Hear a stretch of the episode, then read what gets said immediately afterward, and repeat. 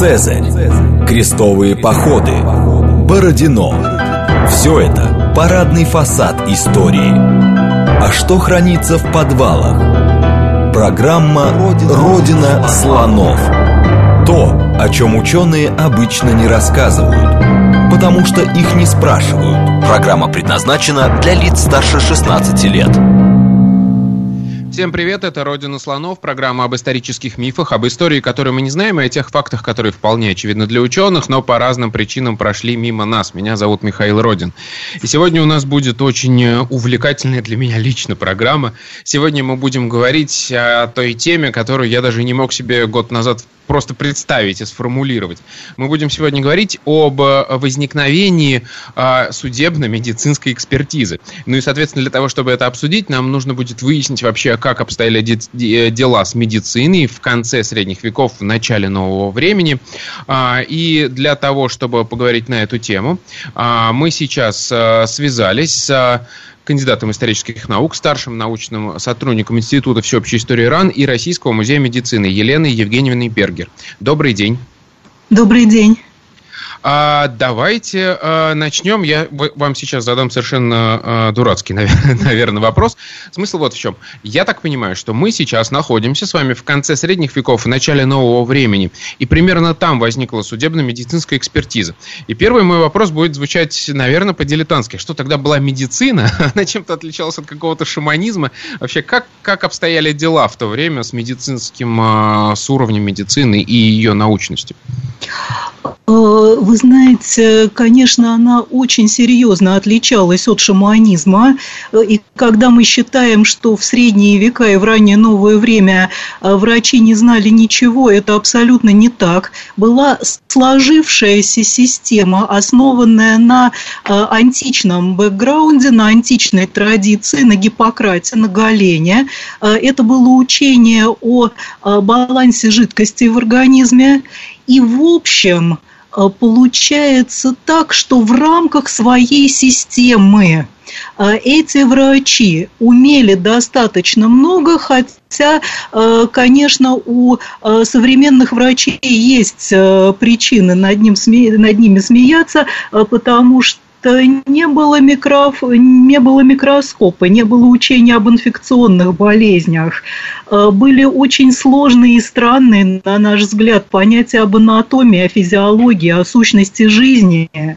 Э, антибиотиков не было, кортикостероидов не было, не было ничего из того, с чем работают современные медики, э, поэтому проще всего засмеяться, э, но это совсем не так, хотя, конечно, это медицина, медицина раннего нового времени имела четкие границы того, что она могла и то, чего она не могла. И, скажем, в период больших эпидемий, вот, было совершенно видно, там приходила чума, да, что эта медицина обнуляется, что вот здесь она не работает. То есть состояние врачебной паники было, э, простите, вполне сравнимо с тем, что мы переживаем сейчас, а вот какая-то болезнь, прилетевшая с Марса, да, а вот оно ничего не работает.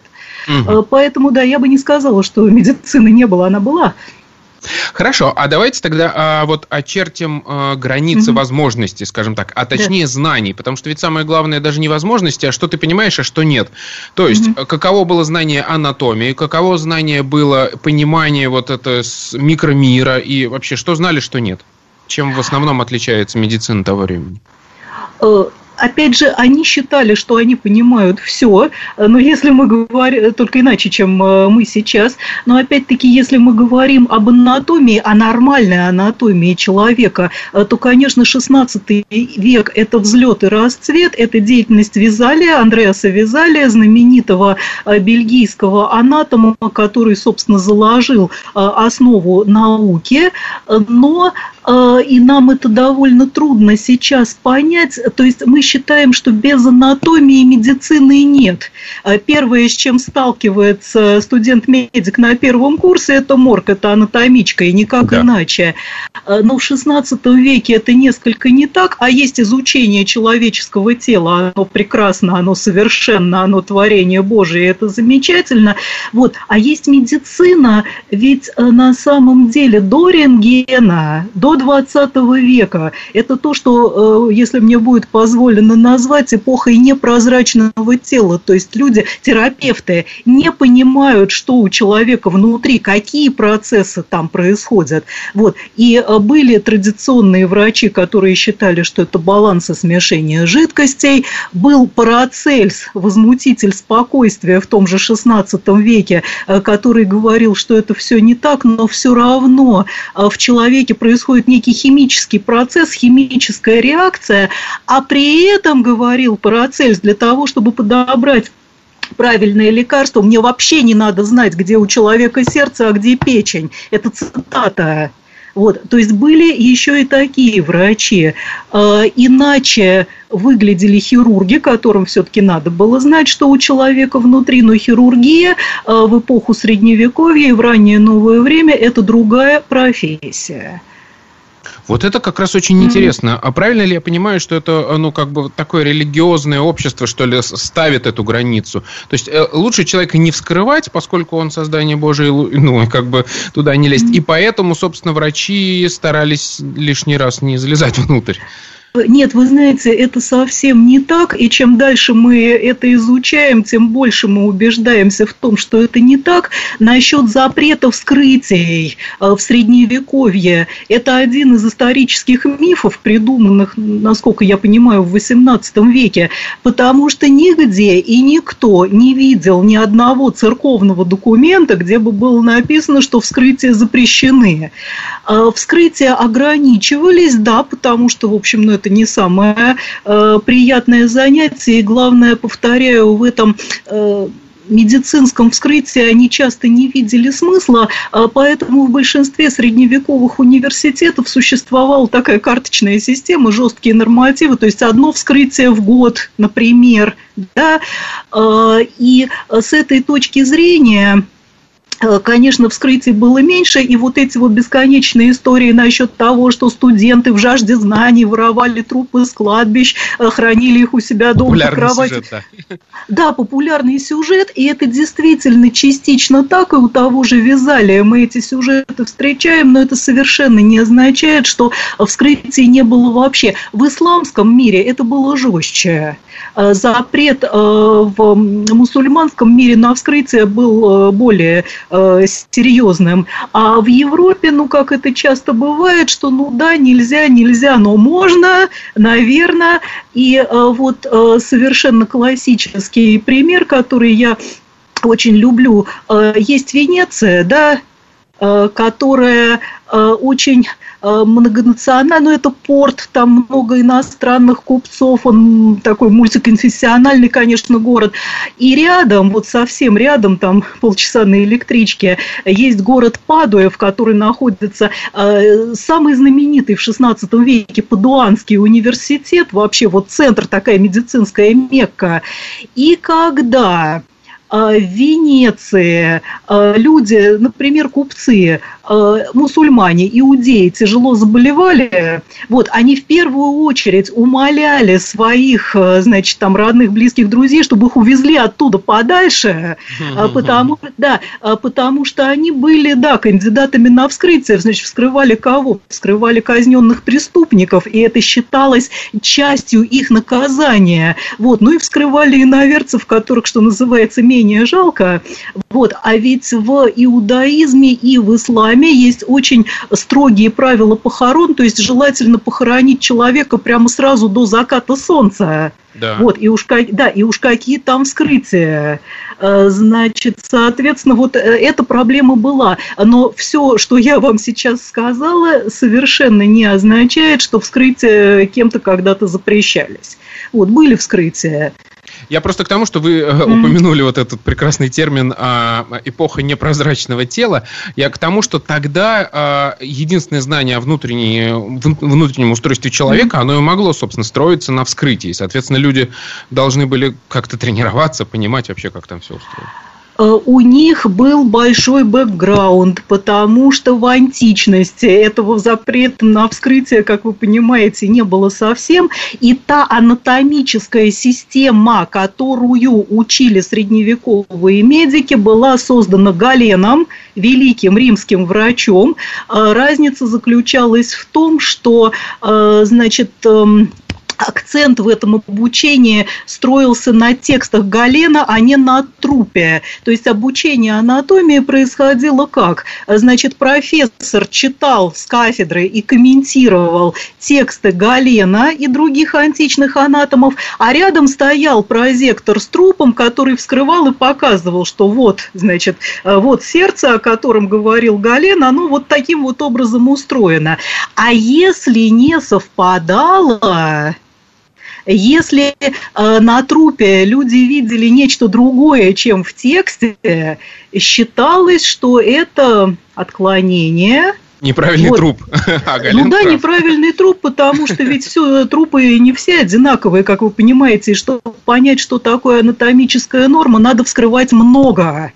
Да. Не, один, не один раз в год, не один раз в пять лет, а регулярно. И вот это та вещь, которую впервые понял Визалий и сделал э, вскрытие в Падуанском университете, а дальше это пошло по всей Европе регулярными, постоянными. То есть в Падуе вскрывали всех, вот все казненные преступники при Визалии по умолчанию э, шли э, в Падуанский университет.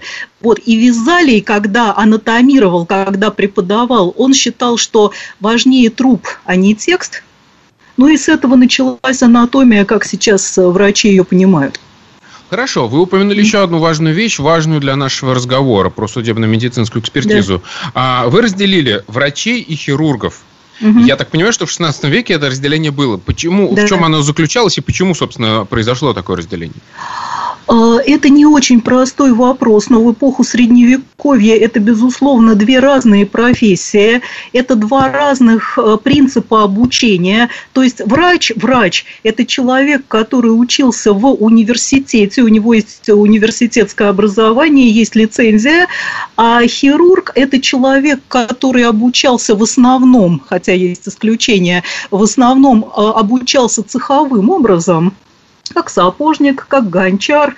Вот, это ручное ремесло, хирургия, она ведь, да, ручная, э, которая передавалась из рук в руки, и поэтому, хотя хирургических корпораций в Европе, они были разные, эм, э, в принципе, их статус был всегда ниже, чем статус врача, и были случаи, э, когда хирурги низшей квалификации входили в одну корпорацию, например, с цирюльниками, Hmm. Э, нет, ну потому что вот брили, резали, э, могли... Скажем так, могли... Э, работали с телом человека, да? Они, во-первых, работали с телом человека, во-вторых, они могли там во время бритья и стрижки нанести какую-то микрорану, значит, соответственно, они же ее и лечили, если порезали. Заодно они могли, например, там вскрыть абсцесс, фурункул, заодно они могли, например, выдрать зуб, то есть вот такие вещи небольшие.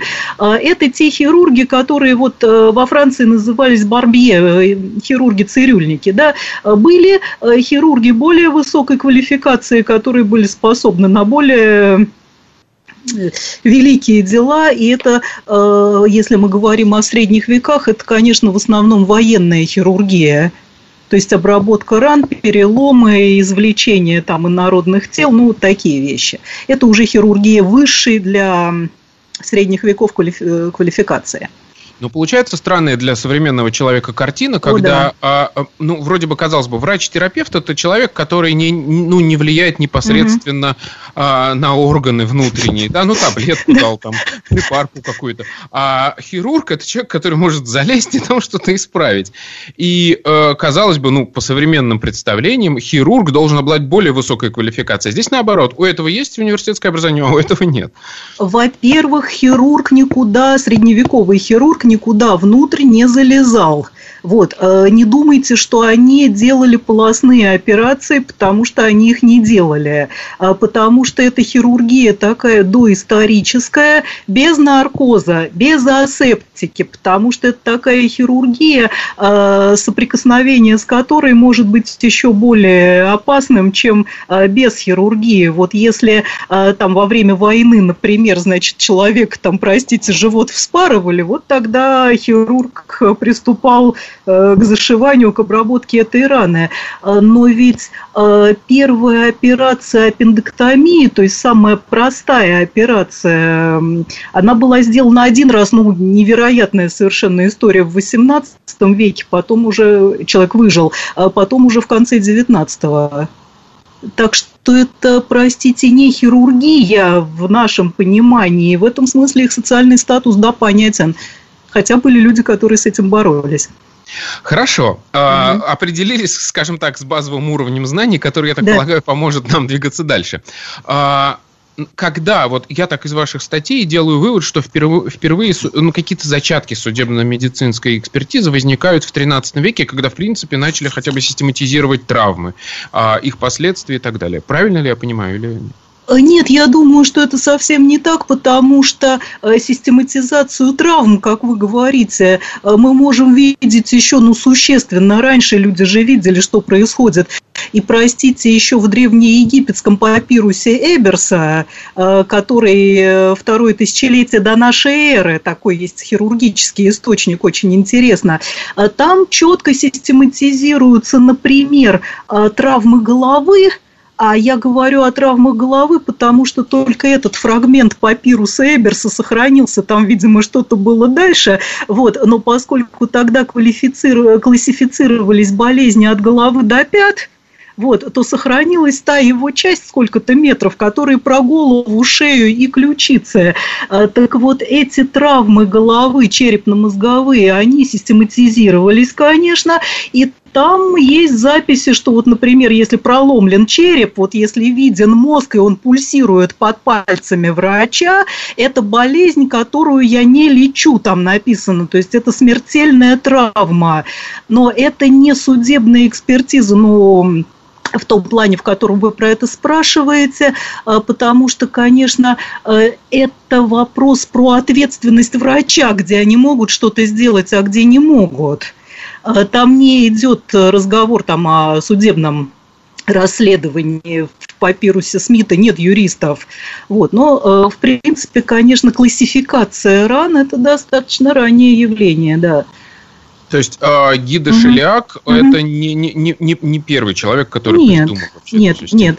Э, то есть э, ведь понять, какие, да, э, понять, какие раны смертельны, какие не смертельны, было нужно, например, для того, в частности, чтобы не обвинить врача, что он чего-то не сделал. То есть это э, начало еще и врачебной этики как таковой, если хотите. Но, конечно, да, есть раны смертельные, есть раны, возможно, смертельные. Это, в частности, Гида Шеляк, и я уверена, что это не единственный трактат такого рода. Хорошо, когда впервые возникает вот ну такое осознание того, что э, в случае смерти кого-то э, нужно звать врача, чтобы он провел экспертизу э, своей или смерти умер человек.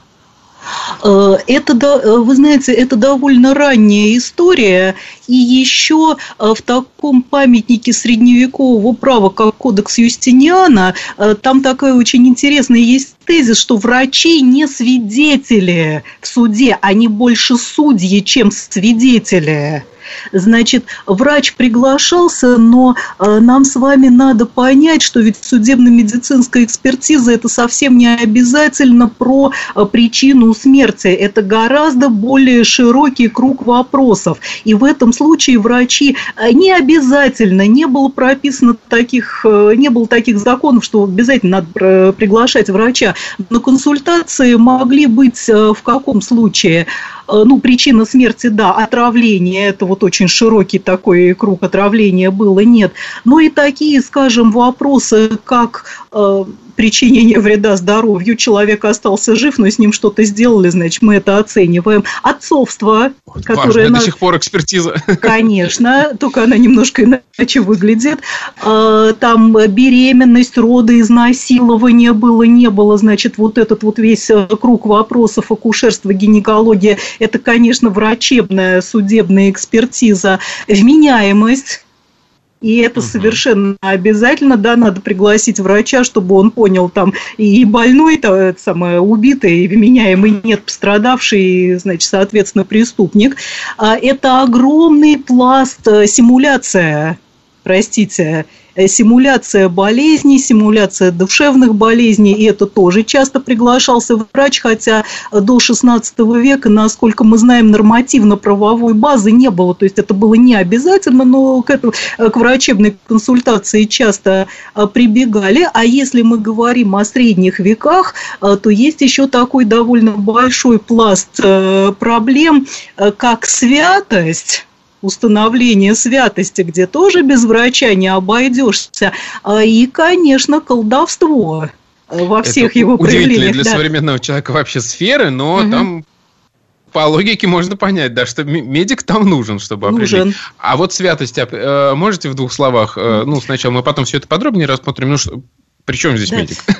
Э, медик? Так, медик здесь при том, что, э, во-первых, он должен засвидетельствовать, что э, человек, подозреваемый в святости, он он должен не разлагаться после смерти. Это один из очень важных показателей. Вот. И вот э, врач свидетельствует, что разложение тела не происходит, а в этом случае это точный показатель святости. Вот. Врач же э, должен свидетельствовать, если вот эти мощи, да, или будущие мощи творят чудеса, если вокруг них происходит нечто, ну, скажем, те же самые чудесные исцеления. Э, и если вы позволите привести пример вполне литературный, вполне из другого времени, вполне из другой страны, э, то вспомните братьев Карамазовых – а ведь там, когда этот самый старец э, Засима, один из героев, умирает, э, то, значит, все очень ждут, что вот он точно святой, вот разлагаться это тело не должно. И они несколько суток ждут, потом оказывается, что все-таки нет, что все-таки, значит, разложение происходит, что все-таки в помещении надо открыть окно. И для э, главного героя, да, этого романа, Алеши Карамазова, это страшный стресс, вот это просто такой мировоззренческий кризис, он совершенно э, сносит крышу, простите, потому что он твердо верил, что этого не может быть. Вот таких примеров в литературе, в источниках очень много, да. А, хорошо, mm-hmm. давайте тогда а, в какой момент вообще в принципе происходит юридическое закрепление вот этого понятия судебно-медицинской экспертизы, когда это становится mm-hmm. очевидным, что при расследовании каких-то дел, да, нужно звать mm-hmm. медика. Э, ну, насколько мы сейчас знаем, самый первый памятник такого рода – это памятник э, права, э, значит, империи Карла Великого, 1532 год. Это институцию криминалис Каролина, так называемая, или просто Каролина. Причем этот памятник уголовного права там с определенными поправками действовал на этой территории аж до 19 века, и вот там прямо прописано, что если происходит там смерть или увечье при подозрительных обстоятельствах, здесь необходимо э, присутствие, консультация врача. Это совершенно не значит, что до э, появления Каролины такового не происходило, но вот прописано юридически это было именно тогда. Практика, конечно, была раньше. А, скажем, во Франции это было несколько позже, но тоже э, в 16 веке. Это Блуаский эдикт Генриха III 1576 года, и там тоже написано, что если есть необходимость, приглашаются так называемые жанс-эксперт, то есть э, умные, грамотные люди, эксперты в этом вопросе, и в первую очередь, конечно, врачи. А, опять же, э, я хотела бы оговориться, что когда мы говорим о судебной экспертизе, она не обязательно медицинская совсем, а, туда могут приглашаться специалисты там самых разных профилей, профилей, я не знаю, там ювелиры, да, чтобы понять, значит, а камень настоящий Логично, или, да. фа- или фальшивка, скажем. Но, э, конечно, в любом случае медики это наиболее важная часть. Угу. Хорошо, mm-hmm. отлично. Напоминаю вам, что это программа «Родина слонов». Мы сегодня говорим с Еленой Бергер о процессе возникновения судебно-медицинской экспертизы. И после новостей мы вернемся и, собственно, поговорим о том, а, как происходил этот процесс, и самое интересное, как работали первые судебные медицинские эксперты. А после новостей мы к вам вернемся. Программа «Родина слонов». То, о чем ученые обычно не рассказывают, потому что их не спрашивают – Привет, меня зовут Михаил Родин, это программа «Родина слонов». У нас сегодня на связи Елена Евгеньевна Бергер, и мы говорим о возникновении судебно-медицинской экспертизы. Если я правильно понимаю, первым человек, первый человек, которого не то чтобы можно назвать судмедэкспертом, но человек, который нам рассказал очень много о том, как вообще становилась эта профессия, был Амбруаз Паре. И я думаю, что вообще ему можно было бы отдельную программу посвятить, но давайте в двух словах хотя бы рассказать, что это за человек, чем он примечателен, когда жил и как работал? Э, Амбруаз Паре – это действительно совершенно фантастическая личность. Э, это хирург э, четырех французских королей, который пребывал при французском дворе, ну вот в частности в эпоху религиозных войн, будучи при этом, возможно, протестантом, хотя и скрытым.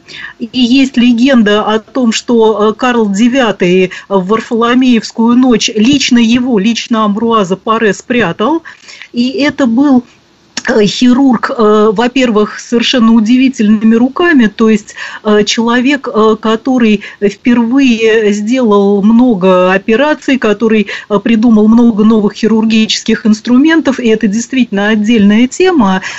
А, и при этом это был человек совершенно феноменального литературного таланта, и его вполне хирургические труды, а, многие литературоведы ставят рядом с трудами Франсуа Рабле, там с Гаргантюа и Пантагрюэлем, значит, их читать а, огромное удовольствие, и поэтому, да, вот я бы не сказала, что он основоположник там этой судебной экспертизы, но это человек, э, которому мы обязаны возникновением вот этого нарратива. То есть он просто очень много рассказывал о случаях из практики, э, в которых его звали провести там ту или иную судебную экспертизу, и вот эти тексты, они очень нам в этом смысле помогают, конечно. А давайте тогда разбирать, собственно, конкретные случаи и через них э, пытаться понять, как работали эти люди, что они знали, что понимали. А, во-первых, каким какими принципами, а, что ли, они руководствовались в этой ситуации? Было ли у них какое-то понимание от профессионализма?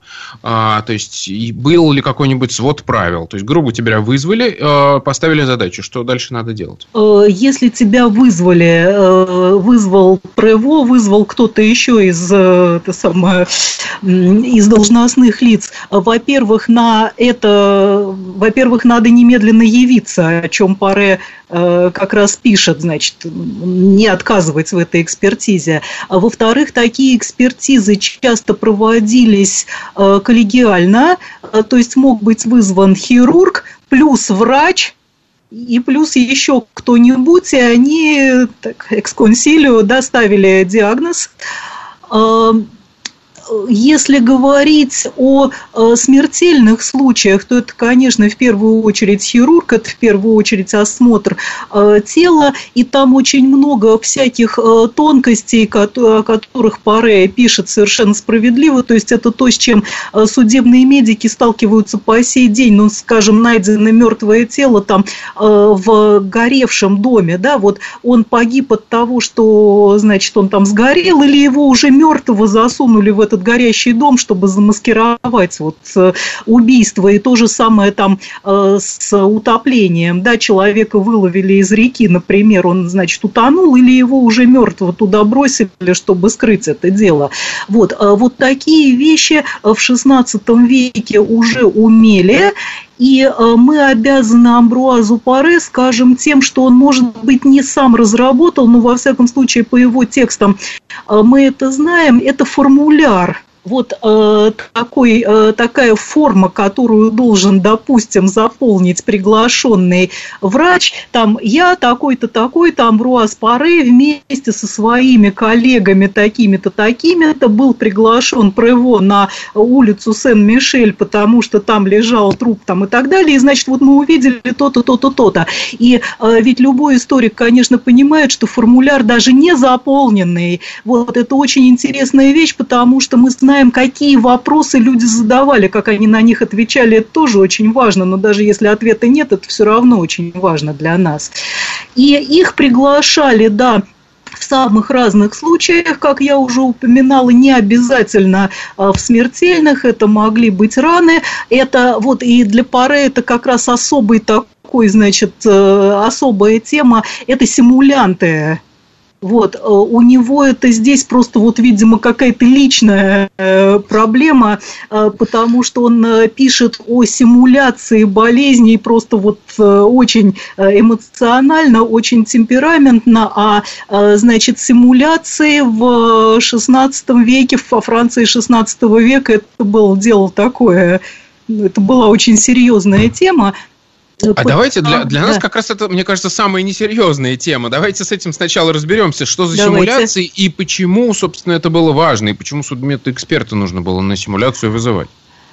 А, потому что, например, а, если человек нищий просит милостыню на паперти, а он при этом жив, здоров, бодр, весел и румян, вот, то, осо, да, то особой милостыни он не получит. А если он при этом раскрасит себя всякими ужасными язвами, о чем Паре многократно пишет, вот, то шансов у него гораздо больше. И э, вы не поверите, но когда я читаю вот эти тексты Паре, у меня всегда возникает ассоциация просто, э, просто вот страшно похожая. Э, если помните, у Конан Дойля есть э, в Шерлок Холмсовских рассказах есть такой рассказ «Человек с рассеченной губой». Э, там речь идет об исчезновении какого-то вполне симпатичного, приличного э, человека. Жена обратилась, вот он вышел из дома и не вернулся, и Шерлок Холмс расследует это исчезновение, и там где-то на периферии этой истории все время какой-то страшный, ужасный нищий, весь в шрамах, э, который милостыню просят. И, значит, Шерлок Холмс, расследуя эту ужасную историю нищего, умывает губкой с него смываются все эти раны, язвы, шрамы, это оказывается пропавший человек который подрабатывает таким образом. Вот ровно эти случаи я вижу в тексте Паре, когда для экспертизы э, было достаточно этого самого нищего, несчастного, прокаженного умыть как следует водой, и он здесь сразу же э, самое, чудесным образом выздоравливал, да. То есть, ну, как бы Паре уже действовал теми же самыми методами. Он сначала мыл больного, там, смотрел на его это румянец. Это Холмс действовал теми же методами, да, э, потому что это позже. А если речь идет, например, о симуляции проказы, э, это ведь еще более сложная вещь, потому что это, простите, инфекционное заболевание, и если на паперте какого-то собора появляется прокаженный, то его по закону надо изолировать, чтобы он эту болезнь не распространял.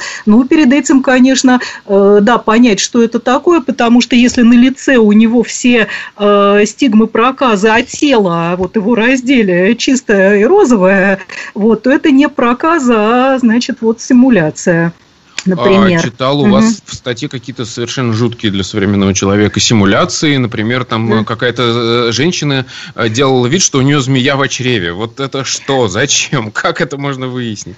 Нет, э, зачем это понятно, потому что ее же очень жалко, и она там прибилась э, к какому-то аристократическому семейству, где ее там жалели, кормили, дали ей крышу над головой. Ну, вот такая, значит, э, очень несчастная женщина, но все-таки это аристократическое семейство что-то заподозрило, и в результате были приглашены, вот тут как раз консилиум, это очень интересно, потому что был приглашен парой хирург, и врач-врач-терапевт, который начал э, работать, начал он с чего? Змею надо из живота удалить, э, значит, клизмы очищаем кишечник, так хорошо, много раз, многократно очищаем кишечник, змея не э, появляется. А после этого на сцену выходит хирург, который предполагает, что если, значит, змея не в кишечнике, то это скорее уже гинекология, она может быть в матке, проводит гинекологическое обследование.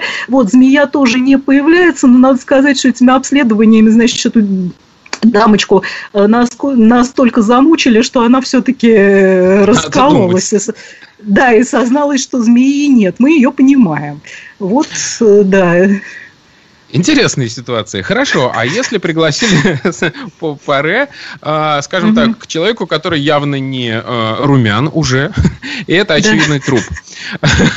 Как он действовал, какие возникали ситуации, например, как, э, как они а, отравление определяли? Казалось бы, мне кажется, в 16 веке это вообще очень сложно определить. Э, нет, отравление можно определить, потому что есть э, и у того же Паре есть целый трактат отдельный о ядах, да это, собственно, достаточно старая история, которая уходит вглубь веков, это было известно задолго до Паре. Значит, некоторые яды вызывают просто изменения, ну, скажем, цикута, это еще Авиценна написал, значит, на теле будут пятна специфические, это отравление цикутой, ну и многие другие. Э, значит, постмортальные изменения, если человек отравлен, да, собственно говоря, и умирает он от яда, есть клиническая картина, вот как он умирает, это тоже э, очень такая понятная вещь. Значит, о ядах они не только знали много, но ведь вообще 16 век, да еще королевский двор – а, это, конечно, место ядов. Вот, это место, где все страшно боялись быть отравленными. Это место, э, где э, находилось э, бесконечное количество противоядий. Это тоже большая тема там вполне мифологических, типа вот рог единорога. Это замечательное противоядие, но Конечно, это помог... неоспоримо совершенно. Нет, это совершенно неоспоримо.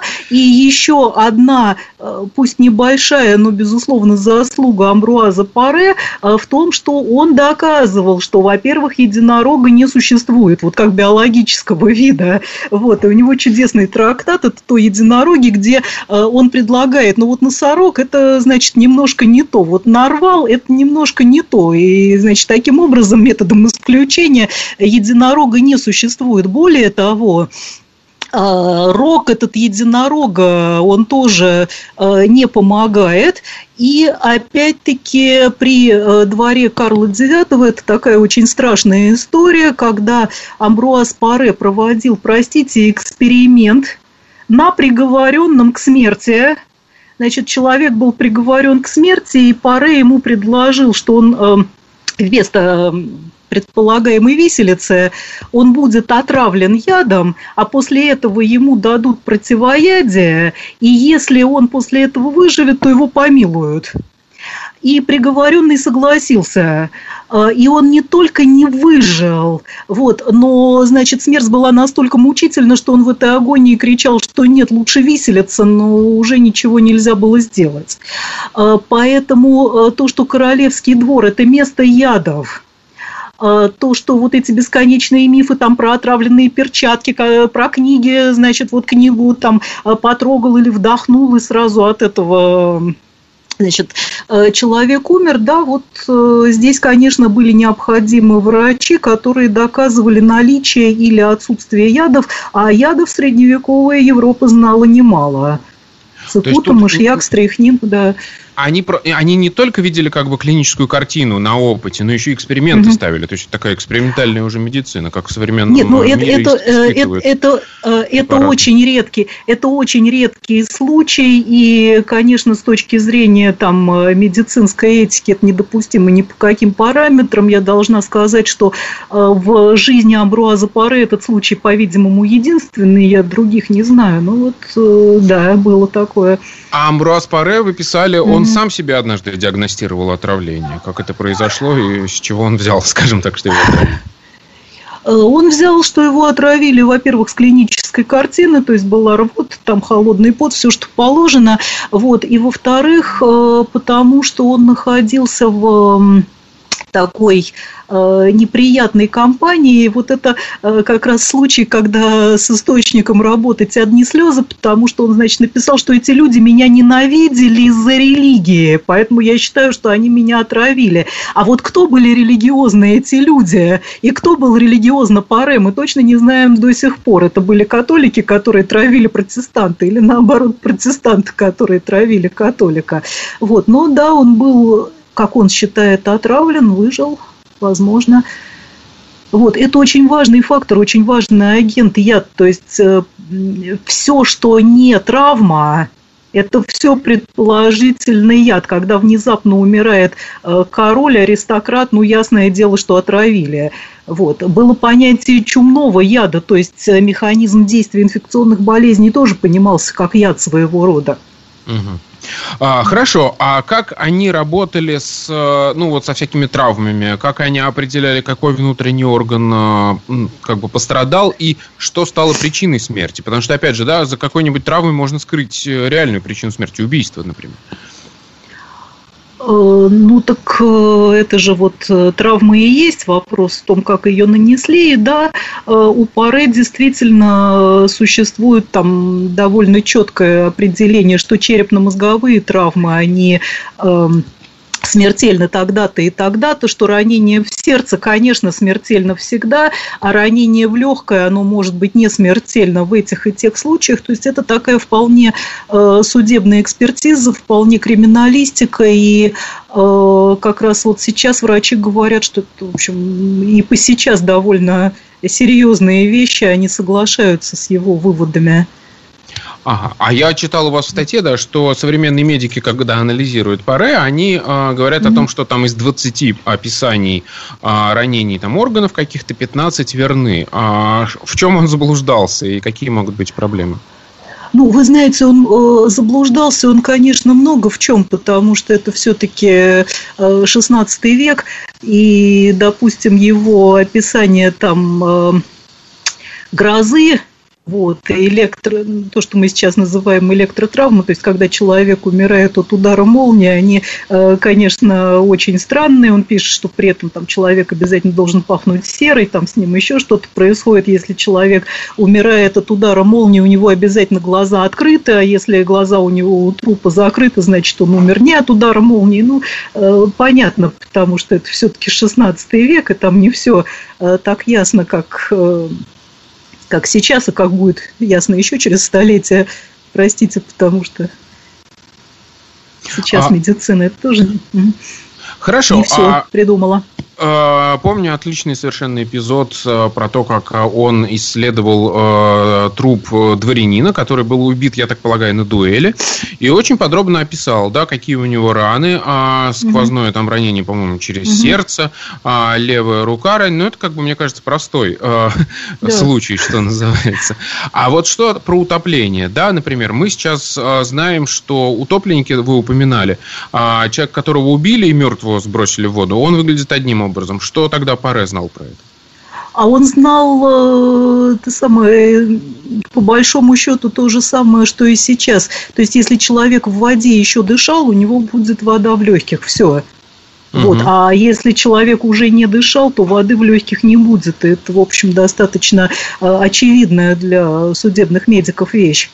А, и, то, и примерно то же самое и с пожарами да, потому вот что если там, что... нет, ну если в легких копоть, если следы того, а. что он дышал, да, вот, то значит э, он он был еще жив, да, а если легкие чистые, значит его убили раньше, например.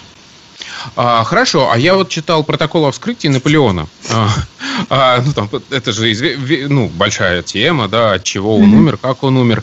А, и уже тогда существовали вот такая традиция описания подробного вскрытия и вот такой процедуры при любой смерти загадочной? Э, традиция описания существовала еще и до Наполеона. И вот здесь как раз э, французский материал XVI века нам очень интересен, потому что э, протоколы вскрытия всех французских королей второй половины XVI века у нас есть. Вот, при большей части этих вскрытий тот же Амбруаз Паре присутствовал. При вскрытии Генриха IV уже нет, его уже не было в живых. Вот. Значит, да, это была установившаяся процедура процедура, после которой э, короля, если речь идет о короле, полагалось бальзамировать, но э, цель э, вскрытия была не только в этом, а цель была как раз в том, чтобы установить причину смерти. Э, и здесь э, довольно сложные вещи, потому что ведь вот из этих королей, да, э, большая часть, и у них причина смерти была очевидна. То есть Генрих II умер на турнире, значит, черепно-мозговая травма. Несколько суток он еще прожил, но это была, что называется, травма несовместимая с жизнью, и он скончался. Вот. Франциск II в совсем молодом возрасте э, умер. Здесь тоже, ну, это история несколько другого рода. Э, значит, это гнойное заболевание уха, и гной прорвался в мозг, и он от этого умер. То есть тоже э, причина смерти была более или менее ясна э, но осталось непонятным, можно ли было что-то сделать, потому что Паре, насколько мы знаем, предлагал операцию, предлагал сделать прокол, трепанацию. А это, конечно, то, что в современной хирургии называется операция отчаяния. То есть, если не делать операцию, человек 100% умрет, а если попытаться, то 98%. Вот. Но э, есть версия, что эту операцию ему сделать не дали – из политических соображений, э, но во всяком случае это вот смерть такая была сложная и тяжелая. Э, дальше Карл IX умер совсем неизвестно от чего, и, значит, как раз вокруг его смерти ходили многочисленные мифы там про яды, что ему подложили, там, читайте Александра Дюма, Королеву Марго, там, нет, серьезные там эти мифы, в общем, э, изложены, и два следующих Генриха, Генрих II и Генрих III, здесь э, тоже не надо было, э, простите, Генрих III и Генрих IV, здесь тоже не было никакой загадки, потому что они были убиты, убиты, и убийцы сразу были взяты на место преступления, значит, здесь э, не было особой э, проблемы в определении причины смерти, да, а, ну вот про Генриха IV mm. я читал интересный как раз момент, что там настолько подробно, видимо, это все описано, что мы даже понимаем, а, праворукий или леворукий был убийца. Да, но это, э, значит, это сейчас работали французские патологи, вот, и это безумно интересный материал, значит, Генрих, э, значит, э, Равальяк, убийца Генриха IV, нанес два удара, из них один оказался смертельным, и вот французы доказывают, причем доказывают, насколько я понимаю, очень аргументированно, что оба эти удара были нанесены левой рукой, то есть или Равальяк был левша, или он был, что называется, амбидекстром, то есть человеком, который одинаково свободно владеет и правой, и левой рукой. И дальше не совсем понятно, то есть, ну, э, как бы, да, это отличное исследование, это очень интересно, оно, не, оно ничего нам дает в смысле судебной медицины, потому что Равальяк был пойман прямо на месте и не отрицал э, то есть доказывать было ничего не нужно.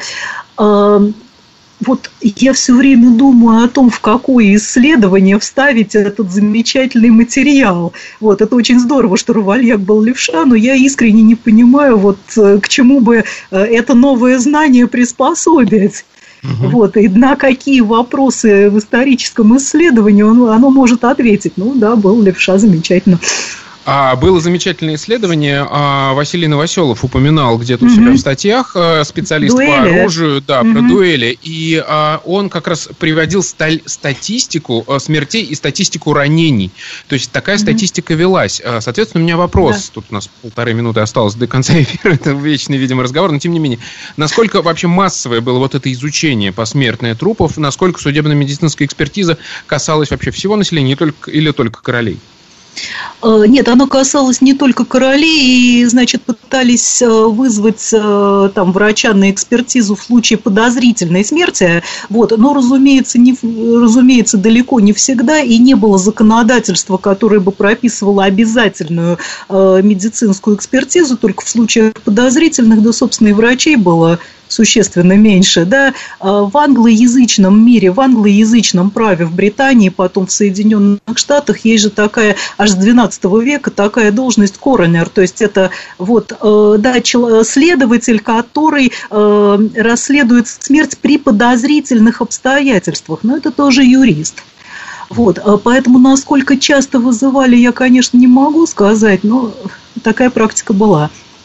Отлично. Спасибо mm. вам огромное. Очень Спасибо интересная вам. тема. Я думаю, что это только начало нашего разговора про медицину раннего нового времени. А, напоминаю, что это была программа «Родина слонов». У нас в гостях была Елена Евгеньевна Бергер. Спасибо вам огромное. А, меня, зовут Миха... меня зовут Михаил Родин. А, до новых встреч в следующую субботу. Всем пока. Спасибо.